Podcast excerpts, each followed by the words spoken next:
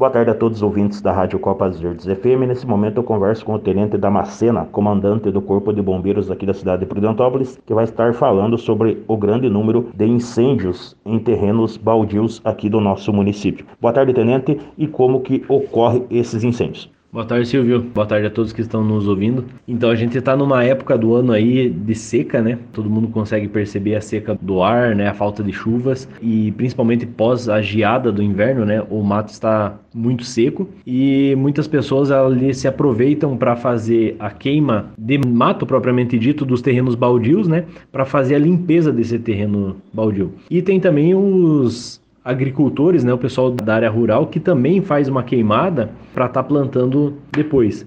Né? Então a gente está numa época do ano com um número de ocorrências de incêndio florestal, incêndio ambiental muito elevado. Tanto que, dependendo do dia, nós não conseguimos atender 100% dos chamados. Muitas vezes alguns incêndios acabam se auto-extinguindo devido à grande quantidade de chamadas e a nossa restrição ali no número de bombeiros e até mesmo de equipamentos e viaturas para estar tá conseguindo lançar mão em todas essas ocorrências. Então, o que, que a gente deixa de alerta para a população? Essa queimada sem autorização do Instituto Água e Terra, ela se caracteriza como crime. Então, fazer a limpeza na área urbana de terrenos, né, de lotes baldios, com a utilização do fogo, ela se caracteriza como crime. Só não vai ser crime caso você tenha uma autorização do órgão competente. É assim também como na área rural, a queima para limpeza e posterior plantação também se caracteriza como crime. Tivemos aí um exemplo essa semana, foi noticiado na rádio também, a atuação da Polícia Militar aí de Prudentópolis, autuando, né, conduzindo a Polícia Civil,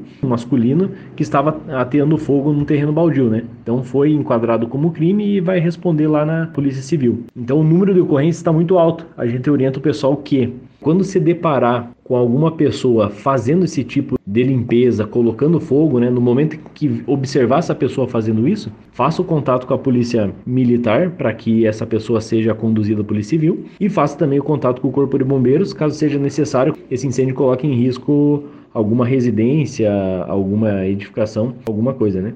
Tenente, e muitas pessoas não têm noção da proporção que o incêndio irá tomar. Eles colocam fogo pensando em fazer a limpeza do lote, mas tem residências próximas e esse fogo muitas vezes acaba chegando muito próximo às residências, trazendo desespero para as famílias. Exatamente. Então, o maior risco que nós temos aí é quando a residência ela não possui muros em alvenaria, por exemplo, tem muitas casas aí que possuem cerca de madeira e muitas vezes a casa também é de madeira. Então, o risco aí fica extremamente elevado. Essa pessoa pode colocar o patrimônio da outra pessoa ali em risco, né? Quando a residência ela possui um muro de alvenaria em volta e não possui um beiral para fora ali exposto, aí o risco ele já diminui, né? Entretanto, causa muito medo nas pessoas que estão ali, então as pessoas começam a esticar mangueira de jardim, tentar apagar. A gente orienta que realmente, quando acontecer, faça isso também, porque muitas vezes a gente vai estar lá no interior atendendo uma ocorrência, né? E até a gente terminar um incêndio ambiental lá e se deslocar de novo para a cidade